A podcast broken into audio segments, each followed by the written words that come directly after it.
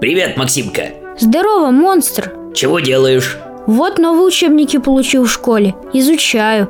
Тут вот русский язык, литература, математика, история, география. Умный будешь, аж страшно. А в учебниках чего-нибудь интересненькое пишут? Все интересно. Взять хотя бы учебник истории. Тут столько нового узнаешь про старые времена. Эх, откладывай в сторону свои учебнички. Столько нового и интересного. Сколько я расскажу, тебе ни в одном учебнике не напишут. Помнишь историю про свистящее чудовище? Соловья раз... Ты что, невнимательно историю слушал? Нельзя произносить это имя, а то жди беды.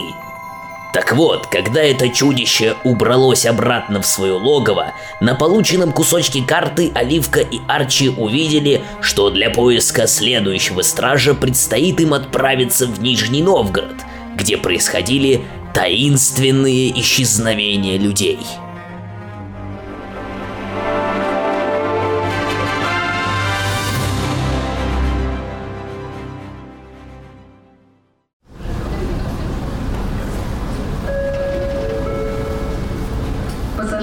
Чего ты встал, как вкопанный? Объявили посадку на наш рейс. Идем скорее. Я... Я не могу. Что хочешь делать со мной, Оливка? Но я не могу. Ты все еще боишься летать? Это после того случая, когда мы летели в Париж? Когда я наложила на тебя чары столбиения? Тогда я испытал такой ужас, что такое забыть никогда не смогу. Арчи, дорогой мой, вот, я купила тебе леденцов, раскраску и скачала на телефон игру с шариками. Смотри, нужно совместить четыре одинаковых в ряд. Чего ты со мной, как с ребенком? Хочешь по-взрослому? Тогда так. В прошлый раз ты был обездвижен, а сейчас ты можешь общаться со стюардами, пассажирами, можешь меня обо всем спрашивать, я тебе все расскажу, что происходит. А, а почему самолеты летают, а крыльями не машут? Ха-ха-ха, шутка древняя, как гражданский флот. Ну, как же тебя уговорить? Начнем с главного. Назад дороги нет. Или ты летишь со мной в этом самолете, или отправляешься назад к дедушке и объясняешь, почему сошел с дистанции. Ну что ты молчишь? Смотри, вон там на полосе лайнера сдвинулся с места, выруливает на взлетную полосу. Вот он разгоняется по взлетной полосе, набирает скорость, пока набегающий поток воздуха не будет достаточным для подъемной силы. Это магия? Нет, это физика, а в частности аэродинамика. Как же, если это не магия? Я боюсь. Это надежнее. Это законы природы. Магия то есть, то нет. А физические законы всегда в силе. Эх, в школу тебе нужно, Архип Иванович, учиться. Не называй меня так, э, мне и без того тошно. А давай я расскажу тебе историю про то, как мы летали с папой на драконах. Дело было в Карелии. Оливка рассказывала Арчи истории из своего детства, пока серебристый лайнер синим хвостом и красной полосой нес путешественников от белых северных ночей к темным приволжским. И ранним свежим июньским утром лайнер приземлился в международном аэропорту Чкалов, города Нижний Новгород.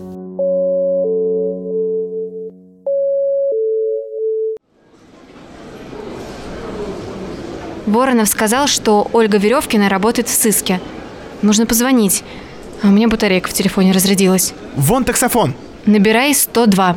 102? Э, Это ж полиция. Знаю, набирай. Тут важно знать секретный код.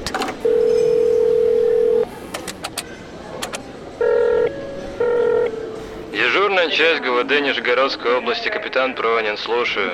Хочу в СССР. Эх, тоже не хочет. Соединяю. Сыскная служба стражи России, дежурный Иванов, маг третьего уровня. Слушаю. Здравствуйте, это Оливия Глен, слушательница школы волшебства из Петербурга, выпускной класс. Ищу Ольгу Веревкину.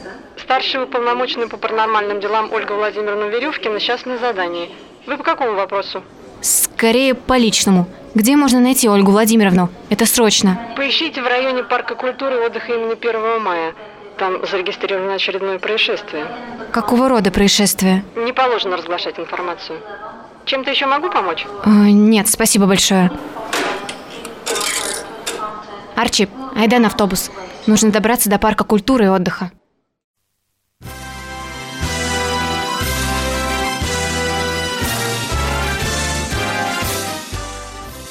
Несмотря на ранний час, по дорожкам пружинила спортивная обувь любителей получасовой пробежки от кровати до утреннего бодрящего душа. Зашаркали заплетающиеся ноги сонных собаководов, молящих своих питомцев быстрее справиться с утренними делами, чтобы вернуться к уже остывающему кофе. Загудели бензиновые двигатели газонокосилок, чтобы изящные зеленые газоны сделать еще более привлекательными для малышей – которые в этот ранний час допивали свои бутылочки молока в кроватках в ожидании долгожданной встречи с кузнечиками и бабочками. А на деревянной скамье в тени столетнего дуба сидели двое. Густая листва дерева над ними колыхалась под порывами легкого ветерка, и летнее утреннее солнце время от времени пробивалось сквозь зеленый шатер и бросало луч на голову одного из ранних посетителей парка, которая вспыхивала рыжей шевелюрой. Нарастающий шум просыпающегося парка готовил друзей к полному приключениям дню. Все ты. А что я? Ты зачем купил мороженого на развес? Ну пусть на развес. А зачем 3 килограмма? Тебе лишь бы поесть. Даже на борту трясся от страха, но все же съел и курицу, и рыбу. Что молчишь? Когда я ем, я глухонем. Ладно, треска свое мороженое не отберу. Ты послушай, что я тут в сети нарыла, пока ты первый килограмм пломбира наяривал. Парк имени 1 мая давно славится не только своей природой и развлечениями. Долгие годы, еще с дореволюционных времен, когда парк был просто частью лесных угодий местного помещика, в нем происходили странные исчезновения людей. Вероника У после ссоры со своим возлюбленным Петром К убежала на лодочную станцию, откуда вся в слезах отправилась на лодке на середину озера. Друзья девушки не смогли отыскать ни ее следов, ни перевернутой лодки – Спустя несколько месяцев лодка была обнаружена в целости и сохранности с личными вещами девушки. Загадка исчезновения не была разгадана ни полицией, ни детективами-любителями. Еще Василий Ша, по словам местных жителей, приличный с виду человек, вдовец, инженер, гулял по обычаю со своим апельсиновым пуделем. Не кривись, не всем же котов любить. Так вот, гулял до самого закрытия парка. Но из парка вышла только собака – и долго скулила у ворот. Инженер в парке найден не был, как и следы борьбы или любые иные свидетельства исчезновения. Ну и так далее. Тут десятки и сотни историй про бесследное исчезновение людей. А тебе лишь бы мороженое трескать. Так, хватит ложку вылизывать. Пойдем искать Веревкину. Тут должно быть какое-то место, где произошло что-то страшное и мистическое. Служба сыска просто так не приезжает. Тем более все эти слухи про исчезновение могут оказаться правдой.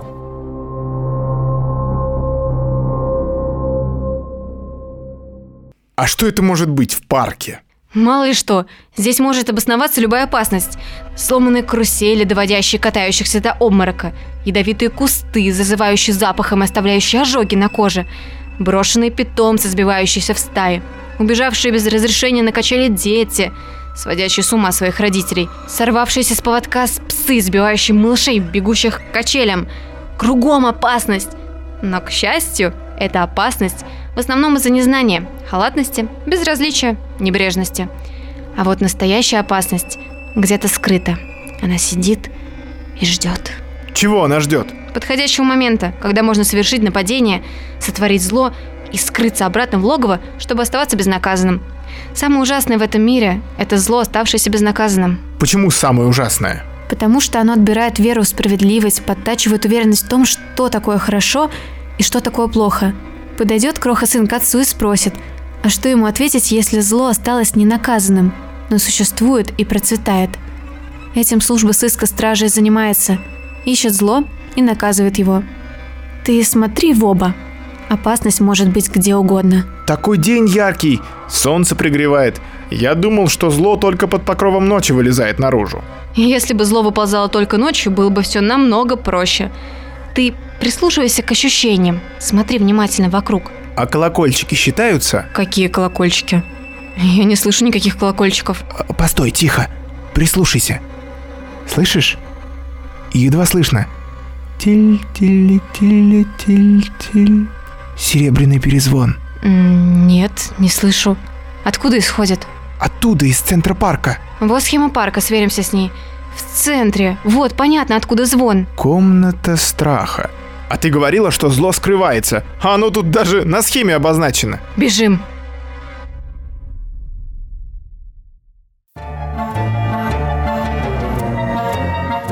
Декорировано снаружи небольшое строение с вывеской «Комната страха» было традиционно для такого рода аттракционов – Многочисленные изображения скелетов, летучих мушей, пауков, волков, висельников – вампирских замков, мумий, привидений и злобных клоунов.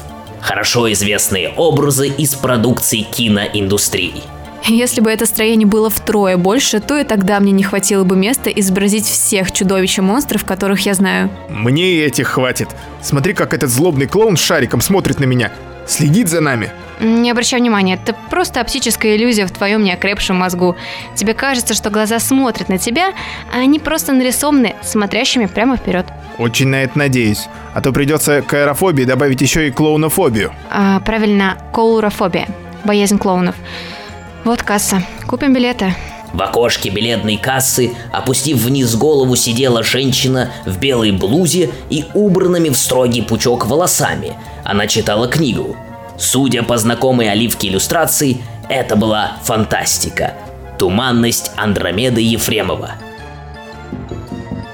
Добрый день. Два билета в комнату страха, пожалуйста. Женщина-кассир, не отрывая глаз от книги и не поднимая головы, протянула терминал. Все еще не поднимая своей головы, протянула чек и два красочных билета с лозунгом «Необыкновенные приключения и незабываемые впечатления». Прямо история моей жизни. Кассир указала куда-то пальцем вытянутой руки. Видимо, имелось в виду направление ко входу в аттракцион. Ну что, мой бесстрашный лев с аэрофобией, готов испытать ужас от современного шоу-бизнеса? Веди.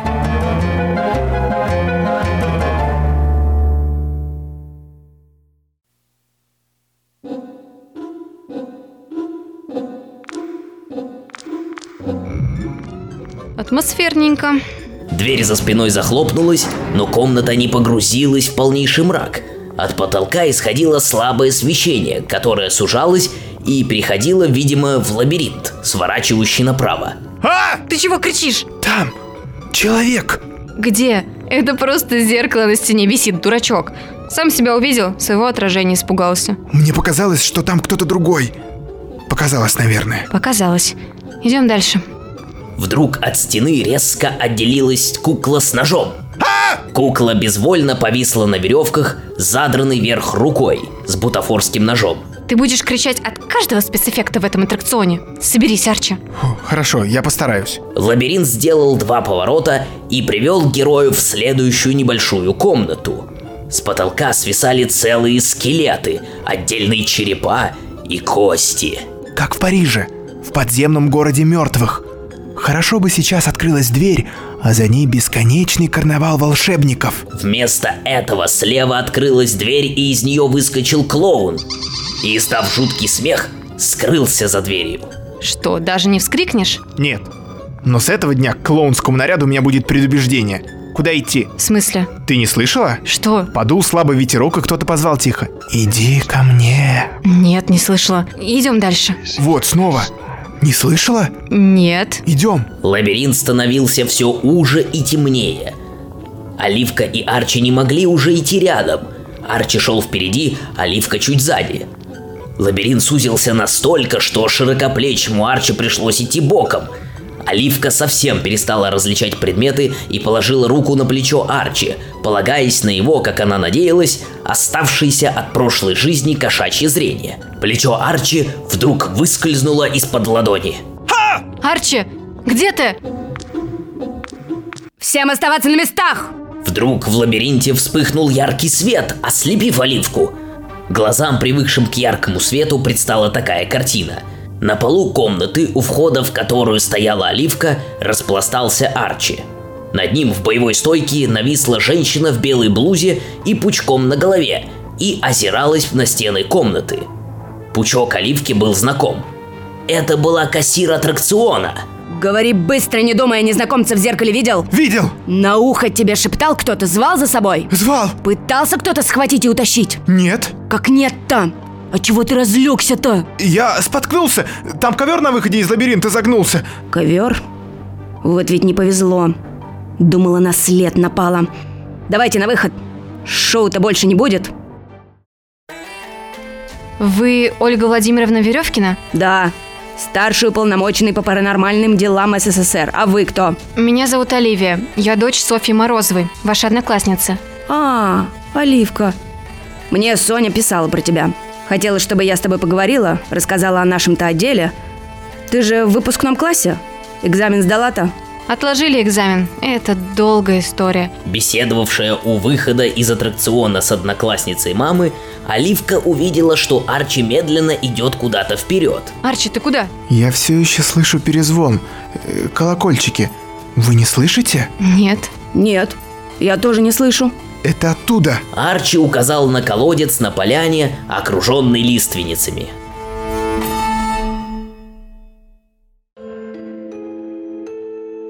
Постой, Оливка, не торопись, спугнешь. Что или кого спугну? Что это за колодец? Кого или что, сама пока не знаю. А колодец-то как колодец.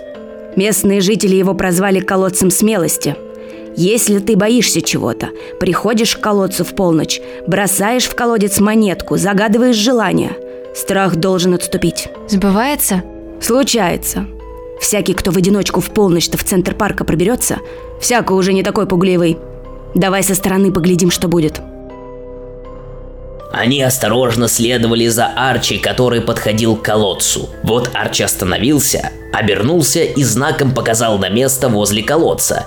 Веревкина и Оливка ничего не увидели. Арчи, ты видишь кого-то рядом с колодцем? Да, парнишка в длинной рубахе не подпоясан и босиком. Как тебя зовут? Спросил Арчи, обращаясь к пустоте у колодца. Говорит Григорий. Кажется, я догадываюсь, кто это. Скрывающийся за тенью веков, выйди на свет. Веревкина сделала несколько замысловатых па руками, и от нее в сторону колодца полетела едва заметная волна колебаний воздуха. Перед колодцем материализовался паренек. Волосы на голове взъерошены, глаза испуганные, испачканные щеки с дорожками от слез, холщовая рубаха до колен, босые ноги. Парень попятился назад, хотел рвануть, чтобы сбежать, но наткнулся на Арчи, зашедшего к нему за спину, и брякнулся на землю. Его окружили трое и склонились над ним. Бить будете? Охота была руки марать. Говори, чьих будешь. А, Братцы, не губите, я все скажу, все, все. Так излагай. Гришка я, э, кутерьма, из малого Китежа. Гришка, кутерьма. Вот ты какой предатель. А ну вставай, именем службы сыска Стражи России ты арестован. Поднимайся, судить тебя будем. Суд? Нельзя, нельзя мне на суд. Я ж не собрал души еще. Меня ж в город не пустят, пока я проклятие не сниму. Так ты сознаешься, что людей похищал из этого мира? Да разве ж я похищал? Они по своей воле шли. Я ж просто их звал. Что? Да я тебя сейчас без суда разметаю на атомы по этой поляне. Стоп! Давайте на этом остановимся, и вы нам все поясните.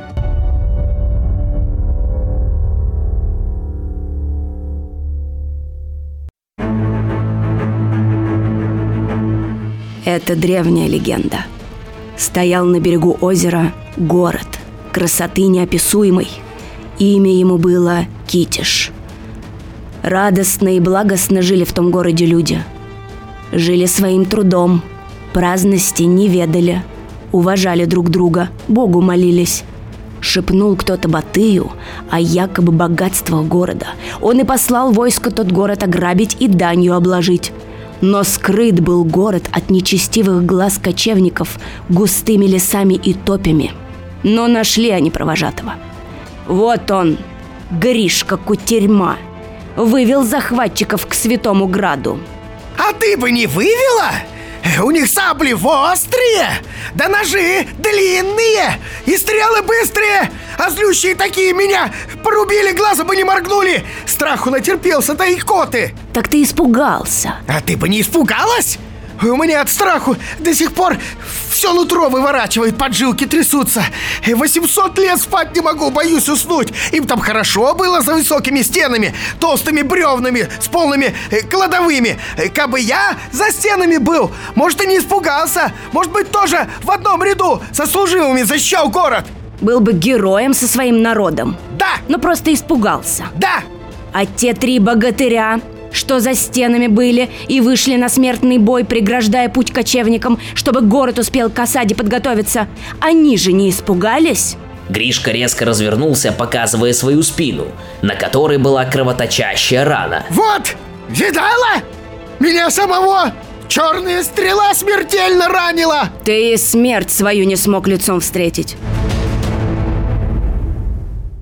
Да, спастись хотел.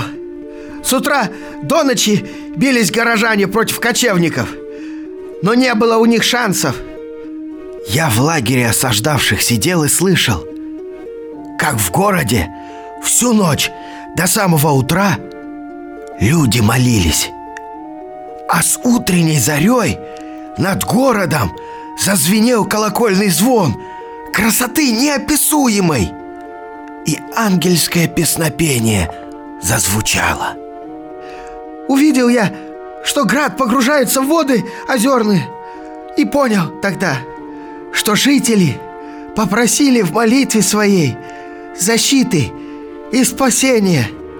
Вот и забрал Бог их в другой мир. Захотел и я спастись. Бросился к городу, но быстрая черная стрела прямо в спину меня поразила. Упал прямо на границе миров. С тех пор мне нет хода ни в один из них. А те кочевники, что в этом мире остались, после увиденного разбежались по лесам. Но никто из них оттуда не вышел. Настигла их кара. Кого медведь задрал, а кто в болоте сгинул, а кто просто бесследно исчез. А что же, чертеняка, сманиваешь людей из этого мира в тот? Да я когда на границе миров умирал, было мне откровение, что коли тысячу душ в святой Китишград приведу, то будет мне избавление от проклятия. И сколько человек перешло в тот мир? Без малого тысяча. Вот душегуб. Да почему ж душегуб? Душа-то бессмертна. И они туда добровольно отправились. Я никого не насильничал. И вольны они вернуться, коли захотят. Но, видать, в Святом Граде их душам-то куда благостнее. Вот дала бы тебе кулаком промеж глаз, коли не был бы ты 800-летним привидением. А про семьи этих людей подумал, про родных. Ага, так я только тех зазывал, кто один-одинешенек по миру ходит, э, без корней, э, как этот вот. Арчи, между прочим, не один. У него друзья есть. Э, так-то оно так, но корни его где-то в другом мире. Вот что, я все решила. Поведешь меня в Китишград, я поговорю с теми, кого ты увел, особенно в последние годы. Может быть, они передумают и захотят вернуться. Э, это что ж мне тогда, э, э, сызного народ-то собирать э, в Китишград? Никого ты зазывать-то больше не будешь. Этот колодец поступает под надзор стражей. Тут будет научно-магический центр. В свое время разберемся и с твоим проклятием. Кто знает. Может, твое искупление-то не в том, чтобы заманивать тысячу душ в святой город, а служить проводником. А я сходу назову пару десятков магов и ученых мужей, которые с радостной готовностью отправятся в экспедицию в Китишград.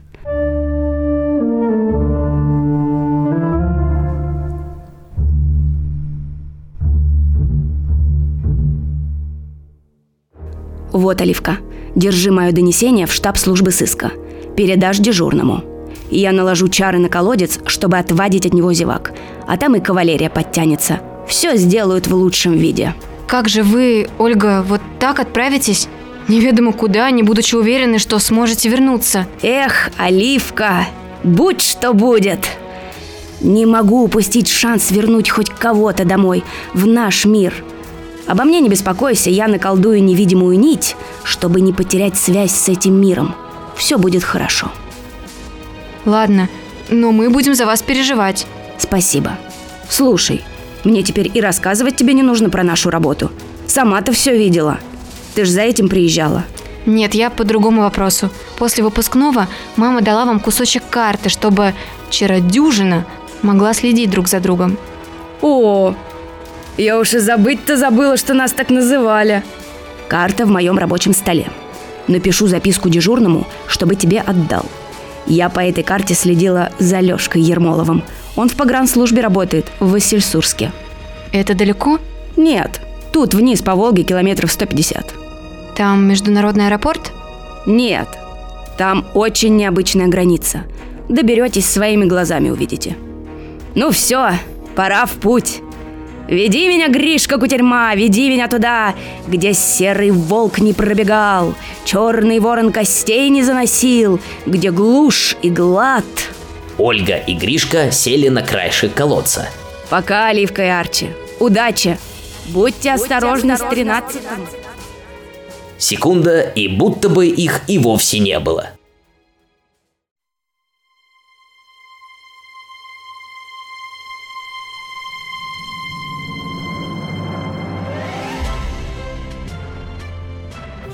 Клочке карты, которую они взяли у Воронова, первые волнительные секунды было пусто. Конечно, ни Арчи, ни Оливка не могли даже предположить, сколько времени занимает путешествие в мир, где на берегу круглого озера стоит святой город Китиш. Оба заскакали на месте в восторге, когда на карте стали вырисовываться линии. Вот очертания озера, вот лесная чаща вокруг. В центре озера появился флажок. На нем О.В. Веревкина. Работает все-таки связь, которую наколдовала Ольга Владимировна. Как я рада, Арчи. Я не ослышался? Она сказала, будьте осторожны с тринадцатым? Да, я тоже отчетливо слышала. Спросим у Алексея Ермолова. Поехали в штаб службы сыска за картой. Арчи, не хочешь в колодец смелости бросить монетку и пожелать избавления от аэрофобии? С этим страхом я как-нибудь сам справлюсь.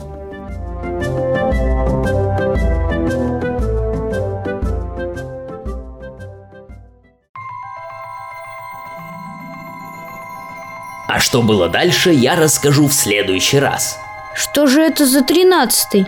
Со временем ты все узнаешь. Будь терпелив, Максимка. В следующий раз я расскажу тебе про необычный рубеж, который охраняет один из двенадцати. И это будет очень страшная история.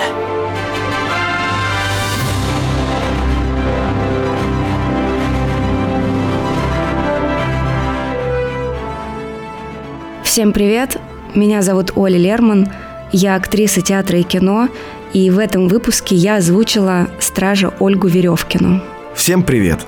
Меня зовут Никита Калагривый. Я актер. И в этом выпуске я озвучивал паренька по имени Гришка. Привет. Меня зовут Кирилл Чмеленко. И в этом подкасте я озвучиваю монстра под кроватью. Хочу напомнить вам, что подкаст «Монстры под кроватью» поддерживает благотворительный фонд «Дом с маяком».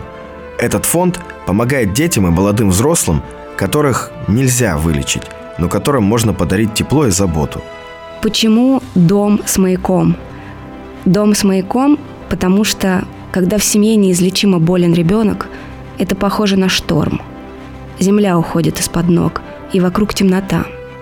Маяк подает сигнал.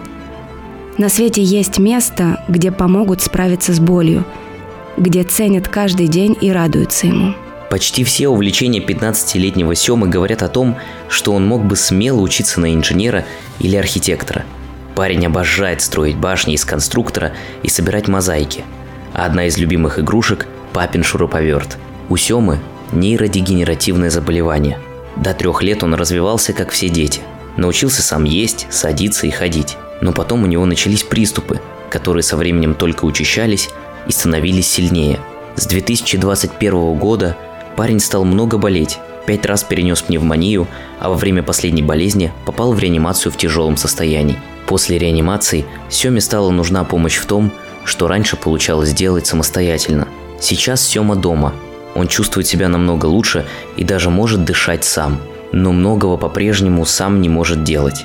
Так, после болезни Сема стал хуже ходить. Раньше ему удавалось понемногу гулять, хоть и с поддержкой, а сейчас сложно передвигаться. Чтобы Сема мог снова выходить на улицу, ему нужно прогулочное кресло-коляска. Стоит оно 189 275 рублей. Давайте вместе поможем Семе. В описании подкаста вы найдете удобную ссылку. Там можно узнать историю подопечного. прочитать еще больше о работе фонда, послушать другие выпуски и найти самый удобный способ помочь Дому с маяком. Любая сумма очень важна. Большое вам спасибо. Большое вам спасибо.